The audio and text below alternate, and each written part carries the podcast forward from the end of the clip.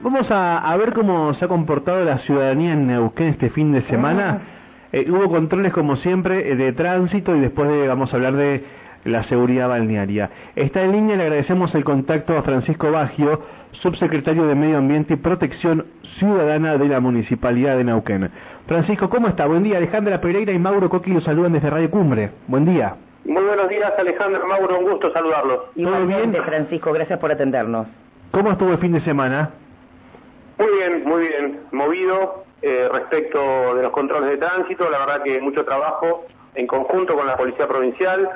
Hicimos operativos viernes y sábado en el sector oeste de nuestra ciudad, en calle Néstor Barros y Novela, en calle eh, eh, Antártida Argentina al 500. Hicimos otro control importante en Olascuaga y Fava, eh, un control además en, calle Novela, bueno, este, en, zona de Altos también, en calle Leluar.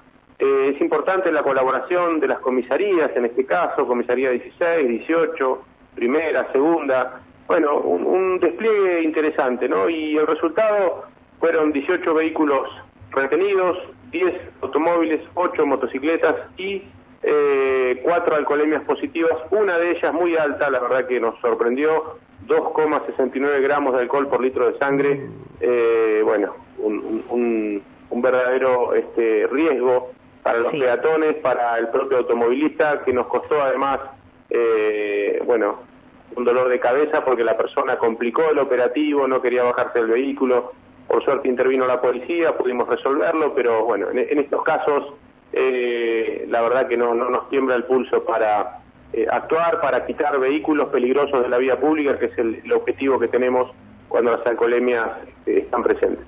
Francisco, con respecto a la retención de autos y motos, eh, por documentación, suponemos. Bueno, se dan diferentes situaciones en el ámbito de tránsito. la más importante tiene que ver con el consumo de alcohol, ¿no? Eso es implacable. Ahí no hay posibilidad de que el vehículo no sea removido y secuestrado. Después, hay algunas situaciones que se dan que se pueden subsanar en el lugar y cuando no se pueden subsanar, obviamente se retiene el vehículo. Por caso, la falta de licencia de conducir o la falta de seguro eh, o alguna modificación en el vehículo que lo haga impropio para la vía pública o, bueno, situaciones de faltante de documentación registral del vehículo, bueno, diferentes este, aspectos contravencionales que se evalúan en el lugar. Eh, la mayoría de ellas tiene que ver con este, esto primero que le decía, falta de licencia o falta de seguro para circular. Bien, y con respecto a esta persona, ¿qué, qué, motivó, digamos, a, que no quería descender del vehículo? No, la verdad que no lo sabemos. Seguramente advirtiendo que iba a tener una este, contravención muy fuerte y pensando que problematizando el control iba a lograr algún beneficio, pero en este caso, eh, bueno, nosotros este, no, no, somos absolutamente este, condescendientes con este tipo de situaciones. Imagínese si una persona con 2,69 gramos de alcohol por litro de sangre ingirió mucho alcohol, es una persona que eh, está probado, absolutamente probado, que pierde facultades eh, para conducir y que además tiene alteraciones psicomotrices que pueden poner en riesgo absolutamente la vida y bienes de otras personas y aún la de sí mismo. Así que en estos casos, eh, cuando la persona problematiza el control y tiene alguna actitud este, confrontativa, tiene que intervenir la policía. En estos casos se resolvió rápidamente con la intervención este, de los efectivos. Bueno, la persona entendió que tenía que bajarse del vehículo, eh, afrontó la multa, el retiro del vehículo, eh, el retiro de la licencia, se le retiene la licencia de conducir, que además la pierde definitivamente y ahora tendrá que afrontar justamente un curso de reeducación vial, el pago de la contravención, que es muy fuerte, y obviamente, eh, bueno, presentar toda la documentación que sea necesaria para retirar su vehículo. Bien. Bueno, ¿y, los balnearios cómo estuvieron? Bueno, en los balnearios hubo eh, también mucho trabajo preventivo. La verdad que se empezó a ver la incidencia de las vacaciones en la ciudad de Neuquén porque hubo menos gente que el fin de semana pasado pero sí hubo presencia eh, de mayores eh, turistas en nuestra ciudad. Eso es muy bueno, eso es lo que nos ha pedido el intendente Mariano Gaido, que pongamos eh, las condiciones de los espacios costeros a disposición de esta nueva economía del turismo y la verdad que se está viendo y da buen resultado. Hay una, una fuerte presencia de los guardavidas en las zonas cubiertas y no cubiertas. El equipo náutico tiene un gran trabajo, que es el equipo que se desplaza en todo el límite del ejido eh, sobre la costa del río Limay entre Neuquén Plotier y Neuquén Cipoletti. Eh, ese equipo ha hecho un trabajo preventivo importante en zonas no cubiertas por guardavidas, advirtiéndole a las personas que son lugares de riesgo.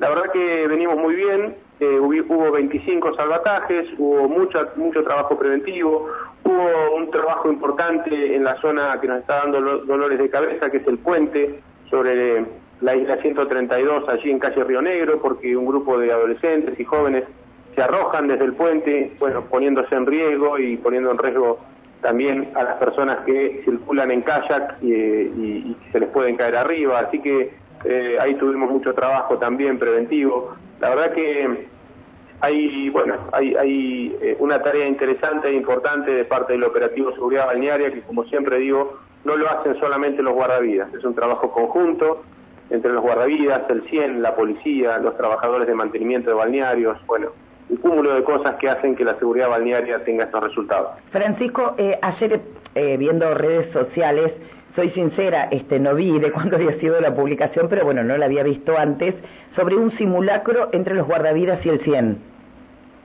Sí, un simulacro que fue el viernes, el viernes al mediodía.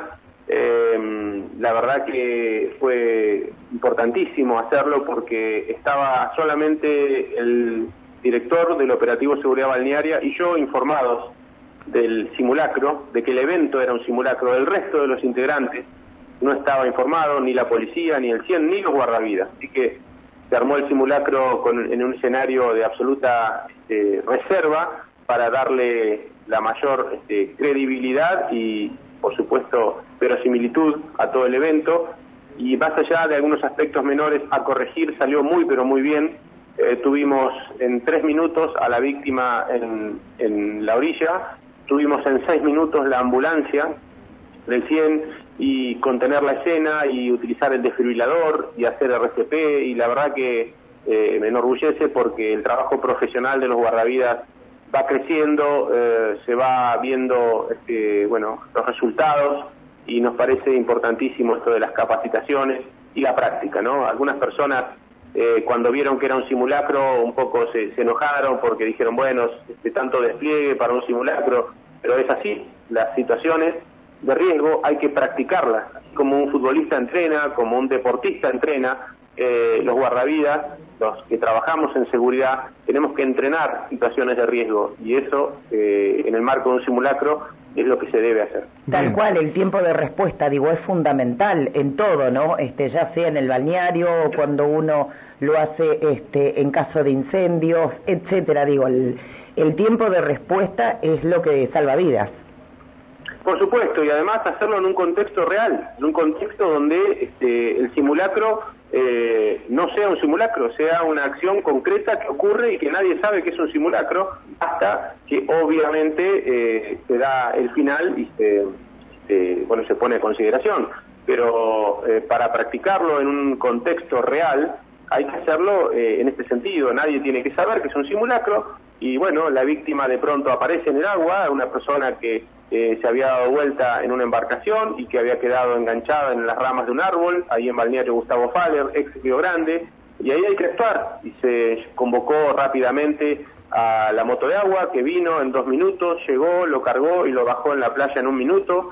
Eh, se activó eh, mientras tanto el sistema de emergencia, porque era un código rojo, era una persona que había estado sumergida y que había perdido signos vitales, así que eh, se activó la ambulancia del 100 que llegó en seis minutos. Y bueno, es, es importantísimo esto de practicarlo, importantísimo. Eh, tiene un valor enorme porque es en un contexto de realidad. Entonces, eh, eso es lo que, lo que queremos hacer y lo vamos a seguir haciendo, más allá de que alguno en la playa, algún bañista se enojó por, por el despliegue, por haber cortado la calle, por haber hecho, bueno, un, un, gran, este, bueno, un gran desenlace, desenlace de todo esto, ¿no? Pero es así como se trabaja en esto. Bien, lo, cambio de tema, lo, último, Francisco. ¿Qué pasa con el Puma en la península Iroqui? ¿Sigue cerrada la península? ¿Hubo novedades este fin de semana?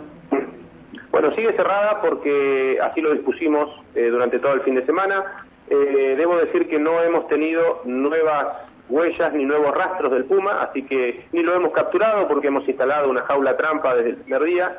Así que hoy al mediodía vamos a evaluar la situación con el área de fauna de provincia y bueno, veremos, veremos si continúa cerrada o podemos abrir definitivamente considerando que ya se hubiera retirado, que sería lo más factible, ¿no? Recordemos que el área protegida Península Iroqui tiene aproximadamente 20 hectáreas, es un lugar donde un animal de estas características solo pudo estar de paso, no puede eh, residir ahí, no puede vivir ahí porque la superficie es pequeña y porque no tiene alimento, así que, eh, bueno, llevarle tranquilidad a la gente y decir que esto, eh, la verdad que vamos a hacer una evaluación hoy y, y estas condiciones persisten, que no hay huellas nuevas, ni rastros, ni nada que nos indique que el puma está ahí, vamos a abrir el espacio al uso público. Bien. Francisco, gracias por atendernos, que tengas buen día. Bueno, muy buenos días, hasta luego. Hasta luego. Francisco Bagio es el subsecretario de Medio Ambiente y Protección Ciudadana de la Municipalidad de, de Neuquén.